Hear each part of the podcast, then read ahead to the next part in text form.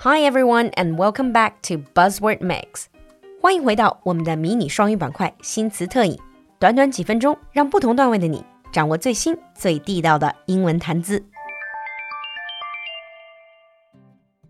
In today's buzzword mix, our buzzword is sandwich generation. Despite the word sandwich, this buzzword is not really about food at all. So, what is sandwich generation? In the broadest sense, the sandwich generation is the generation that is caught in the middle. More specifically, it refers to middle aged people who support both their parents and their children, whether financially, physically, or emotionally. 所谓的三明治一代，其实就是指的这些苦逼的中年人，既要照顾逐渐老去的父母，又要照顾还没有成年的孩子，也就是中文里说的上有老，下有小的一代。 but because people are living longer and longer, and people are putting off having kids till a later age, so you can easily see the sandwich generation in pretty much any culture in the world. And now we're also seeing more double sandwich individuals. 除了普通的这种上有老下有小，还有一种人被叫做 double sandwich 双层三明治一代。And this involves, for instance, people in their 60s helping to care for their grandchildren, which allows their adult children to work, as well as supporting their own parents in their 80s or 90s. 其实这种双层三明治啊，在中国也不少见。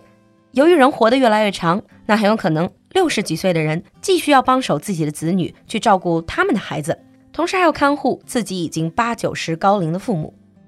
Well, becoming a part of the sandwich generation can affect your financial status, your personal time, health, and career development. Although this can affect both men and women, women are typically seen by the society as the primary supporter. 虽然说不管是男是女都要应对这种上有老下有小的情况，但因为女性在很多的文化里被认为是 primary supporter or caregiver 首要的或者最主要的这种看护人，both for children and for the elderly men tend to support more financially, so they give money, while women support emotionally and physically, so they got to physically be there and devote their time to it. 不过，不管你是在外面挣钱养家的那个，还是在家里需要亲力亲为照顾老人孩子的那个，或者更悲催的，你两个都是，这里面的压力都足够让一个人抓狂。Taking care of an elderly parent while caring for your own children is a very time consuming task it can really affect your personal time. You're no longer able to do the things that you like to do, or relax, or sleep, etc. When all of these tasks start consuming your life, you become at risk for mental health problems. 人到中年，这种上有老下有小的压力感，很容易影响你的心理健康。Depression and anxiety are a huge risk factor for the sandwich generation, especially for women who are involved. 特别是女性很容易受到抑郁或者焦虑的影响。Because the sandwich generation struggle to take care of everyone, they may develop strong feelings of stress, burnout, and depression. The idea of burn out, imagine a candle that is completely burned out.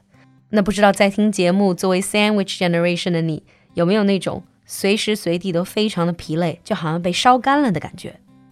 其实英文里说到 sandwich generation 也是各种苦各种难，经常会用到一个词叫 squeezed，就好像被夹在中间的感觉。But actually, being the sandwich generation does carry with it some benefits. For example, if the grandparents are still healthy, they can be a huge help to working parents.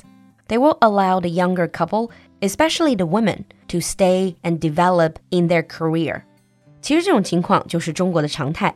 爷爷奶奶或者外公外婆帮着带孩子，让爸爸妈妈可以继续打拼自己的事业。And just as a cultural comparison, it doesn't happen as often in English speaking countries. But the backdrop for this arrangement in China is often the absence of strong public support, because the Chinese society usually just relies on family for the delivery of care for older people and infant or toddlers. 那其实这种情况也是因为中国传统意义上，不管是照顾孩子还是老人，都主要是个人的家庭所承担和消化，相应的公共设施和公共条件就没有那么充足。 Although women are encouraged into the workforce after they give birth, public nursery provision remains inadequate, so grandparents often take the place of public services. If in the future we want to transfer these services from the family to the government, then subsidized childcare and elder care, as well as paid parental leave, will ease the burden on the sandwich generation. 那其实，如果以后有更多的政府补贴的这种儿童托管或者老年人护理的机构，或者给新手父母有更长的产假和育儿假，这些都能一定程度上解决 sandwich generation 的压力。During the COVID-19 pandemic, all these multi-generational needs have become even more pressing for the sandwich generation. But the one upside of the pandemic is that flexible and remote work has become more of the norm. 在疫情期，大家的工作场景发生了很大的改变。现在很多公司都已经很习惯远程或者是弹性工作制的办公。And if this trend continues post pandemic, the sandwich generation may find things a bit easier. Now let's move on to sample sentences.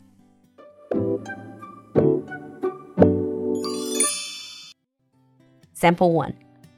The sandwich generation often feel that they are being pulled in two directions. The sandwich generation often feel that they are being pulled in two directions. Sample 2. As the primary caregivers in many families, women in the sandwich generation tend to feel more stress and anxiety. As the primary caregivers in many families, women in the sandwich generation tend to feel more stress and anxiety. 你听懂了吗？关注我们的公众号“露露的英文小酒馆”来获取更多拓展内容。If you are the sandwich generation, what are some of the challenges you face? 期待你的分享，我们下期见。新春伊始， 正是自我提升的好时节。酒馆自己的进阶口语课程第十二期也正式开放报名了，和露露一起敢开口会开口，让你的英文更地道。现在报名更有限时的特别早鸟价优惠，赶快联系小助手吧。微信号是 l u l u x j g three，l u l u 就是露露，x j g 是小酒馆的汉语拼音首字母，最后一个数字三，l u l u x j g three。我们在酒馆等你。